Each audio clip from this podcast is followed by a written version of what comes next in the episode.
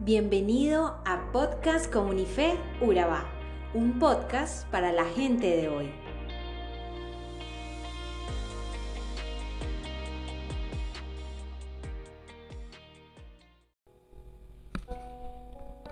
Hay tres tipos de personas. Los inteligentes que aprenden de sus experiencias, los sabios que aprenden de los errores de los demás y los torpes que no aprenden de los errores de los demás ni de los propios. ¿En qué grupo te encuentras?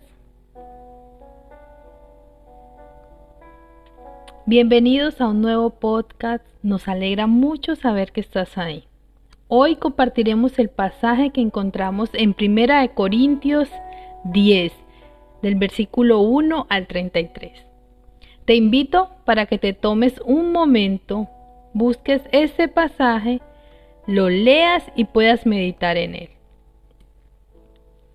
Hoy quiero compartir contigo tres aspectos importantes en la vida de un cristiano que nos ayudan a permanecer y crecer en nuestra vida espiritual. El primero de ellos es aprende de los errores de los demás. No es verdad eso de que tenemos que equivocarnos para aprender. La verdad es que sí podemos aprender de los errores de otros.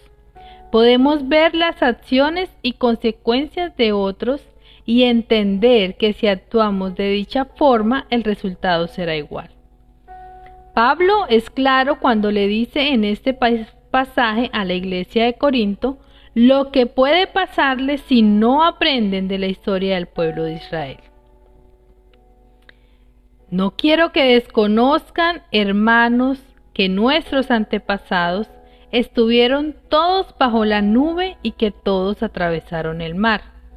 Todos ellos fueron bautizados en la nube y en el mar para unirse a Moisés. Todos también comieron el mismo alimento espiritual y tomaron la misma bebida espiritual, pues bebían de la roca espiritual que los acompañaba y la roca era Cristo. Sin embargo, la mayoría de ellos no agradaron a Dios y sus cuerpos quedaron tendidos en el desierto. Todo eso sucedió para servirnos de ejemplo. Lo que buscaba Pablo es que la iglesia no volviera a repetir la misma historia del pueblo de Israel, que aunque caminó con Dios en el desierto, sus acciones y comportamientos no agradaron a Dios. Y Pablo estaba viendo dichos comportamientos repetirse en la iglesia de Corinto, y por eso les recuerda. No nos apasionemos por lo malo como lo hicieron ellos. No sean idólatras como lo fueron algunos de ellos, según está escrito. Se sentó el pueblo a comer y a beber y se entregó al desenfreno. No cometamos inmoralidad sexual, como algunos lo hicieron, por lo que en un solo día perecieron veintitrés mil. Tampoco pongamos a prueba al Señor, como lo hicieron algunos y murieron víctimas de las serpientes ni murmuren contra Dios como lo hicieron algunos y sucumbieron a manos del ángel destructor.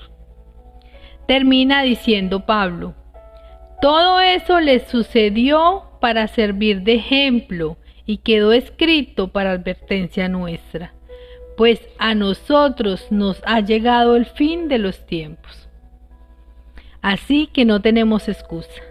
No es que no sepamos o no conozcamos la historia, tenemos el ejemplo de qué no hacer y qué cosas desagradan a Dios.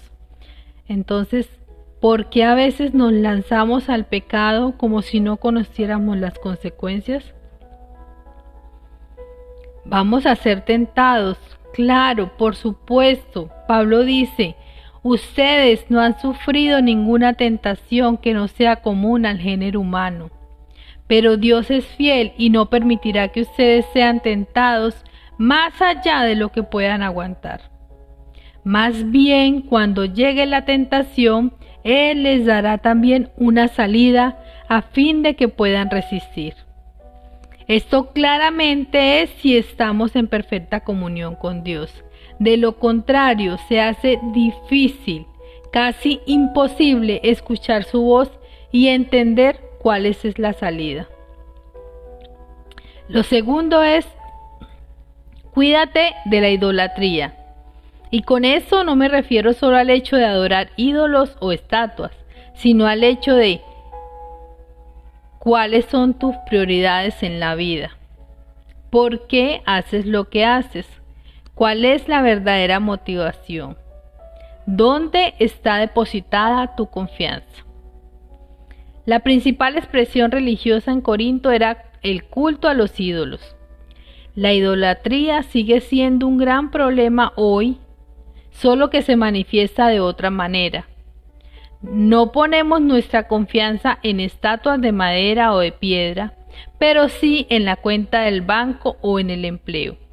Nuestros ídolos modernos son aquellos símbolos de poder, placer, belleza o prestigio que tanto estimamos. Por eso Pablo dice en el versículo 14, por lo tanto, mis queridos amigos, huyan de la adoración a los ídolos. Como seguidores de Cristo debemos darle toda nuestra lealtad como lo explica Pablo. No podemos beber de la copa del Señor y también de la copa de los demonios. Beber y comer de la mesa del Señor es tener comunión con Él, y beber de la mesa de Satanás es identificarse con Él y rendirle culto. Por esa razón, cuando pones tus prioridades, tu satisfacción por encima de Dios y de su llamado, estás practicando idolatría. Y por último, aprende a manejar tu libertad. Algunas veces es difícil saber cuándo debemos limitarnos por causa de los creyentes más débiles en la fe. Pablo nos da un simple punto de referencia para ayudarnos a tomar una decisión. Debemos ser sensibles y estar llenos de gracia. La meta es estar verdaderamente conscientes de los demás y dispuestos a poner límites en lo que hacemos. Cuando existe la posibilidad de causar malos entendidos u ofensas. Algunas acciones no es que sean malas en sí, pero sí pueden perjudicar a otros. Tenemos libertad en Cristo, pero no debemos usarla a costa de herir un hermano en la fe. No debemos pensar en nosotros mismos solamente, también debemos tomar en cuenta las necesidades y la manera de pensar de los demás. Oremos. Señor Jesús, reconozco mi necesidad de ti. Reconozco que necesito beber de tu agua viva y ser lleno de tu presencia. Ayúdame a caminar con rectitud y a ser testimonio de lo que has hecho en mí para que los demás puedan verlo. Gracias por llegar hasta aquí, muchas bendiciones y que tengas un hermoso día. Somos Comunife Urabá, un lugar para la gente de hoy. Síguenos en redes sociales como Comunife Urabá y en la web www.comunifeurabá.com. Allí encontrarás todo un contenido digital reservado de parte de Dios para ti. Nuestras reuniones miércoles 7 y 30 pm, toda una experiencia de oración y domingos 9 y 30 am destacamos la importancia de Dios en nuestra vida al compartir en familia. Te esperamos.